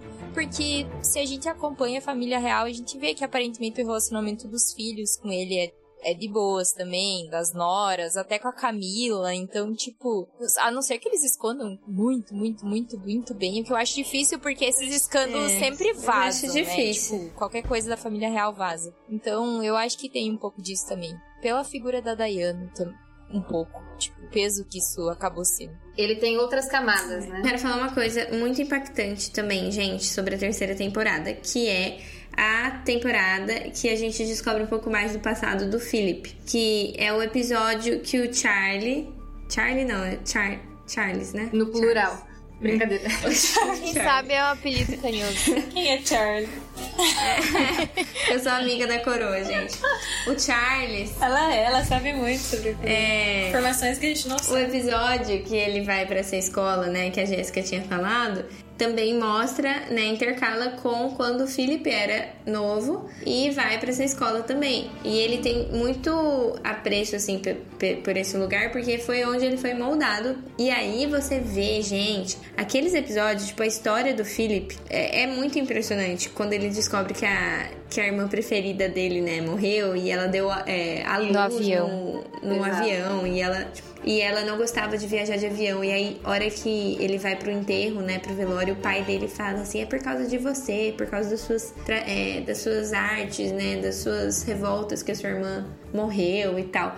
E aí você vai entendendo melhor o personagem também né porque é, ele é todo briguento, é, ele, ele fica super na defensiva quando falam da origem dele, por quê? E aí você vai descobrindo também essas outras camadas. Então isso, isso eu acho muito legal da série. Ela vai mostrando outras facetas dos mesmos personagens, né? Pra você entender melhor certas atitudes, por exemplo, que aconteceram lá na primeira temporada, né? Mas é. E esse contraste também do do Charles com o Philip, né? Porque eles, assim, não tem nada a ver. Nada, nada, nada a ver.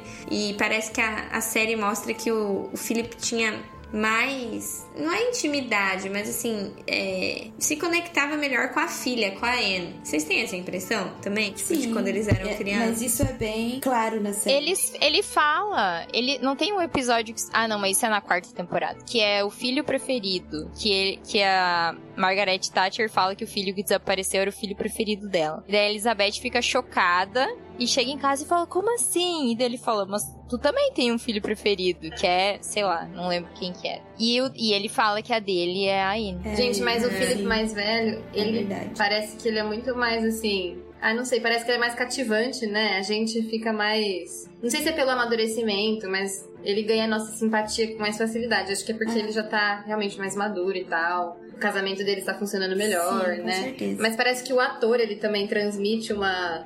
Não sei, uma segurança, né? Ah, eu não acho que é mais. Ele me cativou mais rápido. Na verdade, eu. Tipo, que foi o que eu falei. O Philip eu sempre gostei, mas eu acho que, é, que ele sim, né? Depois ele passa mais tranquilidade. Tipo assim, ele ainda é pulso firme, ele ainda vai brigar pelo que ele acredita, vai defender, né? A família dele tem aque- até- aquele episódio do artista plástico que era um espião, né? é, soviético.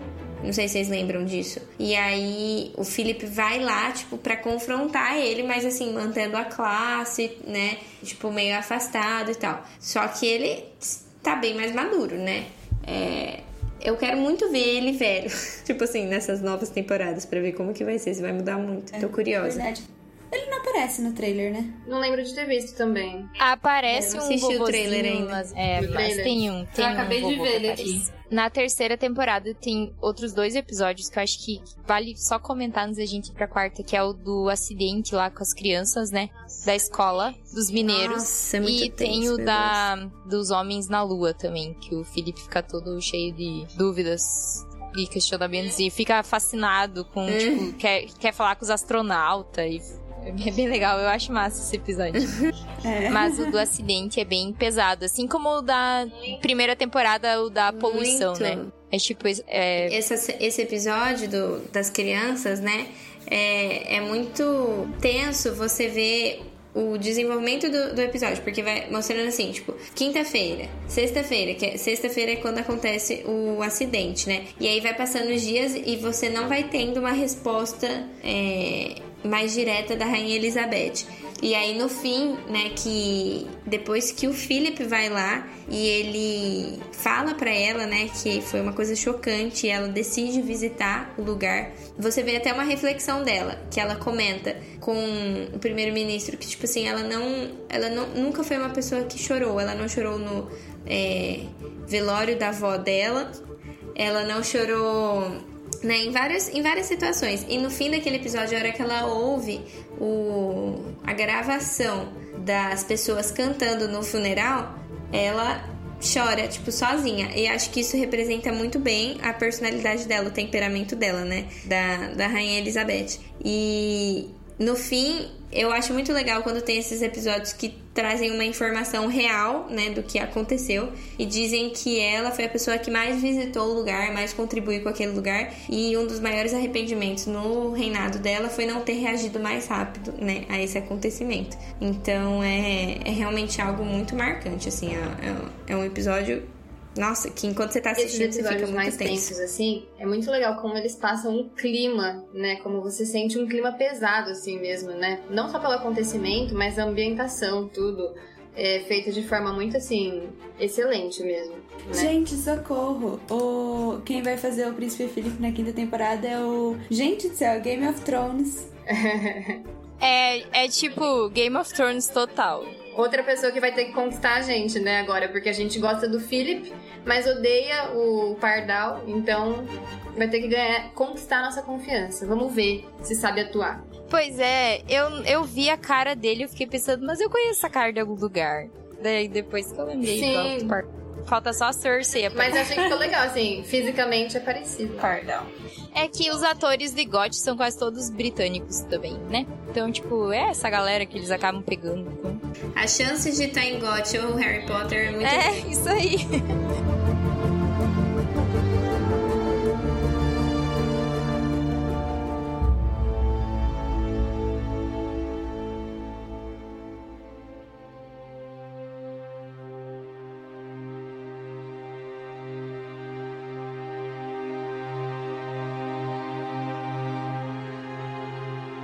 Vamos então para a quarta temporada, essa última temporada que a gente já tem disponível.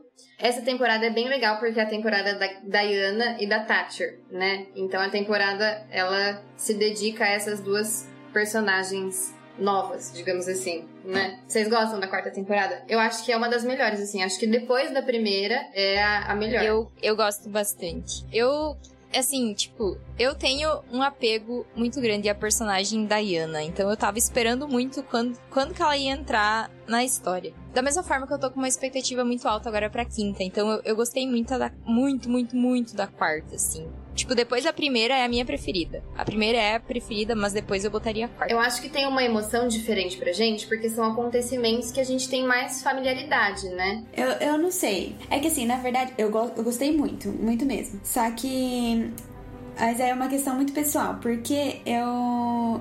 Eu tinha a imagem da Diana muito. Romantizada. Romantizada. Sabe? É. Endeusada. Isso. E a série mostrou que não era isso, né? É aquilo que a gente é fala das camadas, né? Uma... Sim, é, ela não foi. Não era uma vítima, Sim. assim, uma coitada, né?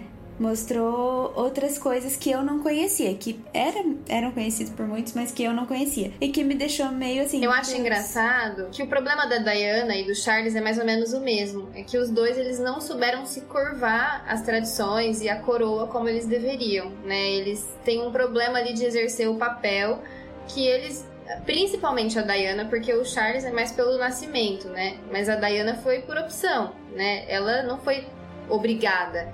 Embora, é claro que a pessoa ela é levada de certa forma, porque ah, eu, eu, eu, vou, eu não vou querer ser rainha, né? Você vê, você percebe que ela no começo ela realmente era só uma menina, né? Ela foi muito assim influenciada, claro, a, a tá ali e aceitar tudo aquilo, mas você vê que ela também, é, os olhos dela brilhavam, né? Naquelas cenas que ela conhece o Philip, que ela conhece, que ela passa o final de semana lá com, com eles naquela casa de campo, né? Você vê que ela queria também, né? Então, eu acho que os dois eles têm o mesmo problema e por isso que não deu certo. E vocês gostaram de como a Thatcher foi representada? Eu não vi problema, eu gostei, não achei ruim, não.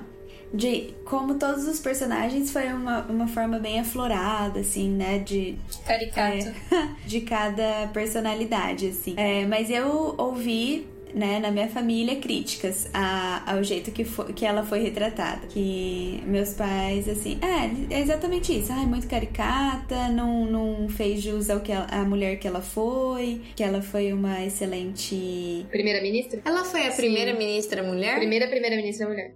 É tipo auto-autoestima. Mas é, é, é, isso é engraçado em The Crown, porque a gente tá falando de personagens reais e às vezes a gente vê, por exemplo, uma pessoa ela acaba tendo é, na vida, às vezes ela acaba agindo de formas assim que não são homogêneas, né? Mas eu acho que deve ser difícil para os escritores, né, da série fazer os personagens com tantas camadas, porque eu acho que a tentação de pegar aquilo que se conhece deles e representar sempre daquele jeitinho é, deve ser muito grande, né? Mas como a gente fala aqui, na verdade não é isso que acontece, né? A série ela vai buscando é, mostrar mais a fundo daquele personagem, igual a Gabi tava falando, que não é daquele jeito, a história tem dois lados, né? É, a Diana também ela não acertou todas as vezes, né? Então, eu acho que isso é um mérito da série, assim, de fazer isso muito bem, né? De fugir da, do que poderia ser, de repente, mais fácil, que é mostrar só aquela faceta que a gente realmente conhece e mostrar só mais daquilo, né? É, sempre tem. A história sempre tem dois lados, não dá para agradar todo é. mundo, né? Então. Não, é que eu acho que a série também tem um poder que é um pouco complicado, que é de queimar as pessoas, né? Porque é uma série que tá sendo muito assistida, né? Por exemplo, quando a Tati ela entra no gabinete com a rainha, eu, eu assim, eu não sei se ela de fato falou aquilo. Mas eu acho que de repente eles pegaram daquilo que se conhecia dela, por ela ser conservadora, né? Eles pegaram e, e colocaram essa frase na boca dela, que foi o seguinte: ela entra no gabinete e ela fala assim, meio que tipo assim, isso que a gente tá fazendo, ter posição de liderança, não é uma coisa que é pra mulher, né? Que é uma coisa que é, é muito estranho ela falar aquilo. Será que ela realmente falou aquilo? Porque, realmente, muito estranho ela ter falado isso, né? Mas eu tenho a impressão que eles pegam esse, essa faceta dela de ser conservadora e aí eles elaboraram essa frase que, se ela não disse, é um pouco complicado, né? É que eu acho que na quarta temporada e agora na quinta também, a série vai enfrentar um problema que, sabe, ela vai entrar num território meio sensível, porque já são personagens que muitas pessoas conhecem, conheceram. Então, tipo, vai ter muito isso de uns vão achar que, ah, vocês estão demonizando fulano, ou vocês estão dizendo que fulano foi bom e na verdade ele não foi.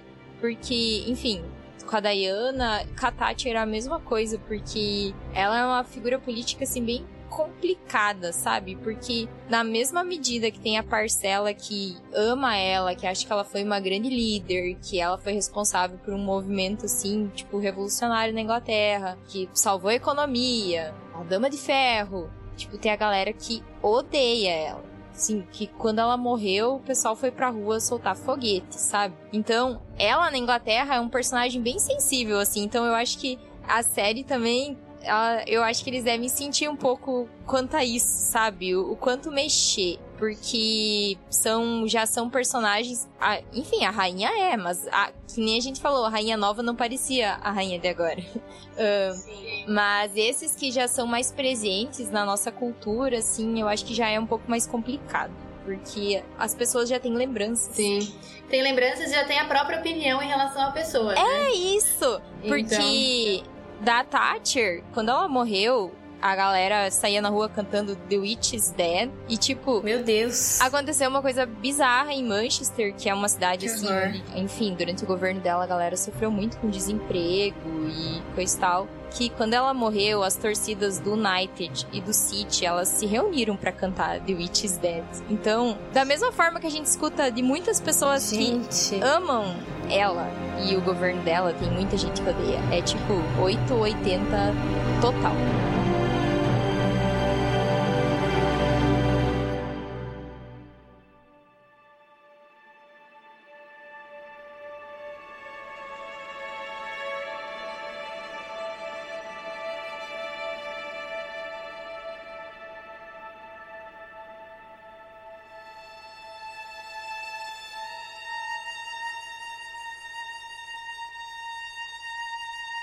Mas eu acho que a quinta temporada agora vai mostrar muito daquela questão que eles falam que teve, que meio que é, veio uma rivalidade entre a Diana e a coroa, né? Porque chegou a certo ponto que ela era tão popular que ela era mais popular que a rainha. E, e esse fato, inclusive, que desencadeou vários problemas, né? Inclusive por isso que falam que a rainha matou ela. Tem essa teoria da conspiração, né? Que a rainha é... Que mandou matar, né? Isso. E o que vocês esperam da quinta temporada? Olha, pelo trailer, gente, o trailer tá muito bom, sério. Eu já ouvi, eu já vi, ouvi pessoas falando que foi decepcionante. Mas pelo trailer, as, as expectativas estão muito altas, porque é impressionante. Sim, pra mim também. É, eu tô bem empolgada. Parece que é, a série tem essa temporada e a sexta, né? Ela vai retratar, tipo, até a vida. Cê, vocês lembram até onde que vai parar? Porque não vai mostrar a morte da rainha, né? É nos anos 2000, eu acho. Em algum jubileu. Ah, Isso. jubileu de ouro, não é? é eu verdade. acho que essa quinta tem risco de decepcionar porque as expectativas estão lá no céu. Ao, tipo, ao longo das temporadas, The Crown foi Verdade. juntando mais gente para assistir. Muito alto. E foi e sempre entregou tanto que tipo agora a gente tá esperando uma uhum. coisa absurda de boa. Então, pode ser isso. É, tá em alta, né, a coroa agora. Ainda mais tá com os alta. acontecimentos desse ano, né? Vai ter mais espectador ainda. É, saiu uma estatística que depois que a rainha morreu, uma galera assistiu The Crown de novo, assim, tipo. Então eu acho que tem muito disso. E tem outra coisa que eu acho que essa temporada vai mostrar que, na verdade, não é só o Charles, né? Três filhos da rainha acabam se divorciando. Muito perto um do outro. Então, eu acredito que Dizem que vai ser o um incêndio no castelo e essa questão deles de, de, lidar com o divórcio dos filhos, dos filhos da rainha. Porque, né, como ela sendo a líder da igreja Sim. e tudo que aconteceu com o Edward, isso provavelmente vai repercutir de uma forma bem forte na monarquia. Mas assim, uma coisa é fato. O mundo, porque assim, a rainha ela ficou muito tempo, né, no trono e o mundo mudou muito. A gente já falou sobre isso aqui. Ela passou por muito, muitas épocas diferentes, crises e tempos melhores e tal. Mas é, é, engraçado que a gente vê que isso era um grande tabu no início do reinado dela, essa questão do divórcio, né, e de se casar com uma pessoa divorciada. Mas como que isso, ao longo do tempo, mudou, né? Porque hoje a gente tem a história completa, né? A gente vê que, por exemplo, ela aceitou e ela tem até amizade com a Camila, e o nome da Camila era um nome que não podia ser pronunciado no castelo em determinado tempo, né? Então hoje a rainha, a Camila vai ser é rainha agora, né, da rainha consorte. Então assim, isso é muito estranho de pensar vendo a série, vendo o tabu que foi, né? Desde o início lá, desde a questão do rei Edward, né? E aí veio de novo à tona agora com o Charles, né? E agora teve a questão do Harry, né? Com a Meghan, que foi a mesma situação. Inclusive é bizarro, porque a esposa do, do Edward era uma atriz americana divorciada. E a Meghan é uma atriz americana divorciada, né? Mas isso, assim, hoje em dia, como a coroa mudou e como a coroa tem se adaptado, né? Porque assim, embora realmente foi controverso, e, óbvio, teve ali seus problemas, né? O casamento aconteceu e tal. A rainha demonstrou ser super simpática com a Megan, ela até convidou a Megan pra fazer uma viagem com ela e tal. E depois teve outros problemas que a gente já sabe também, né? É, que, coitada da rainha. Acho que parece que ela ficou bem chateada. Mas enfim, como essa situação, como essa questão, né, do, do divórcio, do casamento com uma pessoa divorciada mudou ao longo do tempo do reinado da rainha. né?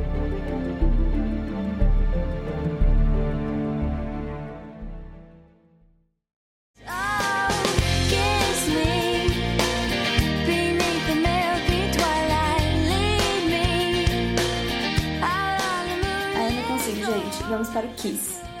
Yay! O Kiss. Ela não consegue falar certo. E, ai, podia, podia tocar essa música antes de, antes de todos os quiz. Sabe aquela? Kiss me. Kiss. Toca todas as comédias românticas. Anota aí. Gente, eu preparei aqui algumas perguntinhas sobre a série e assim, né? Sobre a história, na verdade. E eu vou começar. A regra vai manter, né? A dos últimos. Quem responder primeiro, a regra. A regra não tem regra. Isso, exato. Desespero. Então vamos lá, estão preparadas? Anarquia. Responde primeiro. Pera, qual é a regra primeiro? então? Quem responde primeiro? É. Ah, Aquela, a injusta. Vamos lá, estão preparadas? Pode começar? Vamos perguntar uma coisa pra Jéssica. Você é competitiva? Eu sou. É. Então tá. Então, então somos três competitivos Ai, contra amor. duas. Duas. Não, mas hoje, hoje eu sou visita, então eu vou me controlar. Não, já teve quiz aqui que elas brigaram muito feio. Saiu A chorando. Isabela e a Bia. É, a gente teve que apaziguar. Verdade. Teve até um hiato. Ninguém mais queria fazer quiz por um tempo. Não, não, não precisamos chegar nisso. É, melhor não, né? Senão ninguém vai querer vir é, de visita. É a, é a terceira temporada de Quadramigos. Pergunta número 1. Um. Em que país o príncipe Philip nasceu? Grécia. Grécia. Grécia. Muito bem, acertaram. Quem foi primeiro? Foi Fui a eu. Bia. Isso, foi você. Ah, isso aí. Calma. Paz. Aqui no meu eu falei junto com ela, tá? Ó, mas pra mim, quem, chegou, quem falou primeiro foi Com a 5 Bia. segundos de delay. Segunda pergunta. Preparadas? Em que ano a Rainha Elizabeth foi coroada? 1952. 57. 1943. 48. Não, não acho que não é 57. Mas foi agora. Pé, ninguém acertou. Um ponto pra mim. Poxa. O ano da coroação Ah. foi 1953. Mas nem um ponto pra quem chegou mais perto. Não, não, um ponto pra mim, né? Pelo amor de Deus. Tenham misericórdia Deixa da minha ela, pessoa. gente. Assim ela vai, vai junto, acumulando os pontinhos dela. Pergunta número 3. Qual era o nome do pai da rainha e com quantos anos ele faleceu? Albert. Ah, George. Ah, É, Albert George, né? O nome é, rei e o nome, Vai dos dois? Albert, o certo. nome verdadeiro. ele, ele, ele faleceu bem novo. E a esposa faleceu bem velha. 56, eu chuto. Mas é chute. Eu chuto 51. Eu chuto 54. Eu chuto 53. Bom, o nome, quem acertou, meio ponto. Primeiro foi Fui eu e a 10. Juntas. juntas, tá? Então as duas ganham meio ponto, porque pra mim eu fiquei em dúvida aqui. E a idade foi a Jéssica, 56 anos, parabéns. Ei! Um ponto para a nossa convidada. Parabéns. Pelo menos um. Ai, um não, né? Meio ponto. é igual eu. Estamos Ai, juntos meio, nessa batalha. tá. Próxima pergunta. Quantos filhos a Rainha Elizabeth e o Príncipe Philip tiveram? 4. Quatro. Quem falou primeiro foi a Cri. Sim. Um ponto. Beatrice, mais um. Estou muito lenta, estou muito lenta. Próxima pergunta. Por quantos anos o Churchill ficou como primeiro-ministro? Ao todo. 8. Dez. 11.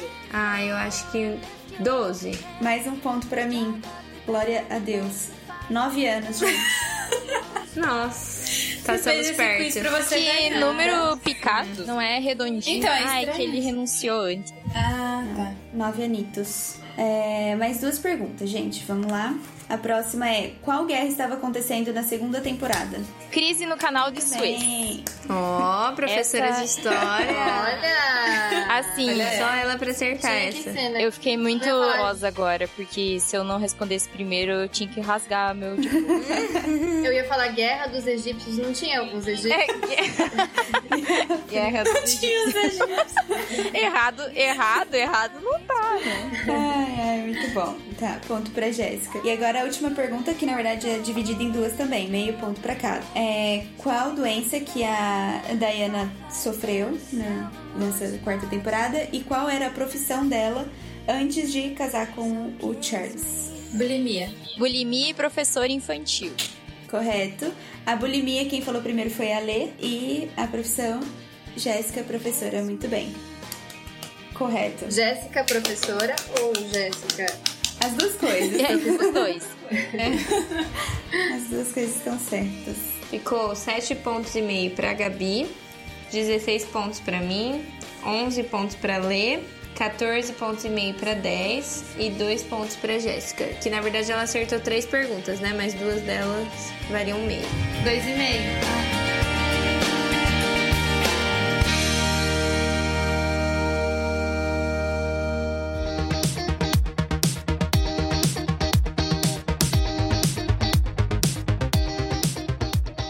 Mas a gente não pode deixar de ter a nossa sessão de recomendação aqui. E eu acho que é a Jéssica que tinha que fazer uma recomendação pra gente, já que Sim. ela é a nossa convidada de hoje. né? Concordo. Tem um documentário na Netflix que eu acho muito bom, que é The Windsors. E ele fala, tipo, da dinastia inteira, desde o avô da Elizabeth, que foi o que renomeou a dinastia, né? Porque ela tinha um outro sobrenome durante a Primeira Guerra, ele colocou o sobrenome Windsor. Até, e acho que o último episódio, se eu não me engano, já fala sobre o Charles como. No caso, ainda não era rei quando foi feito, né? Mas futuro, Futuro rei. rei, né? E é, é bem massa, assim, ele é bem fiel e ele tem muitas imagens, fala muito do Edward também, todo o rolê quando ele abdicou, então é bem massa. Tá na Netflix, The Windsors. E tem, né, Spencer, o filme, que, assim. Não Você gostei. Não gostei porque eu, eu não me pegou. Mas pra quem gosta de filme maluco, quem sabe possa gostar. Porque, tipo, é esquisito. É, ele é meio estranho. Gente, eu e o Gui, a gente não conseguiu ver esse filme. Porque ele é totalmente, totalmente desalinhado, assim. Tem hora que tá mostrando é, coisa de dentro da cabeça dela. Tem hora que você não sabe se aconteceu, se não aconteceu, se é como ela tá imaginando. Porque parece que se passa na cabeça dela o filme, né? Então te dá aquela sensação de coisa bem maluca. É maluco. mesmo. Ela vê Então, a Ana Bolena, incômodo, volta e assim. meia, ela troca papo com a Ana Bolena. É tipo isso. Não, tem uma cena que ela meio que, tipo assim, estoura porque ela tá cansada. E aí ela rasga o colar dela, assim, de pérola no meio de um jantar super formal, assim. Você fica, gente, não fiquei sabendo que isso aconteceu. Mas aí, depois você É, vê que porque na ela come- na cabeça dela. Ela come as pérolas, então a gente percebe que é na cabeça dela. Isso. Mas assim, tipo, é, é realmente bem bizarro. desalinhado e acho que é só um final de semana de Natal. É tipo assim, é, é um período muito curto de tempo Isso. e é realmente focado em todo o conflito interno da Diana, assim, não tem muito dos outros personagens, Isso. mostra um pouco dela como mãe, mas é tipo assim, pouquíssimo. Mas enfim, quem gosta de filme. Às vezes tem gente que gosta de um filme mais estranho, então, tipo. E o que é legal desse filme, que eu acho que é o, o ponto alto, assim, é ver a Kristen Stewart como é, Diana. Porque ela é uma pessoa que tem um rótulo de má atriz. Mas ela, Ela se foi, saiu muito ela bem nesse personagem. Inclusive, ela foi indicada a Oscar, né? É, e realmente, assim, é impressionante até a caracterização dela, porque de fato ficou muito parecida, né? E a atuação também tá de parabéns. Ela não fez a escola já de pico. De atuação. Piada interna. Quem sabe o estagiário não solta lá no Twitter do Contemporâneo que Eu aconteceu tinha que. É, eu, eu tenho que tirar print desse chat, porque isso aí tem conteúdo pro Twitter pra um mês. Quase. Gente, então esse foi o nosso episódio de hoje. Então é isso. Espero que tenham gostado e um beijo. Beijo. Beijos.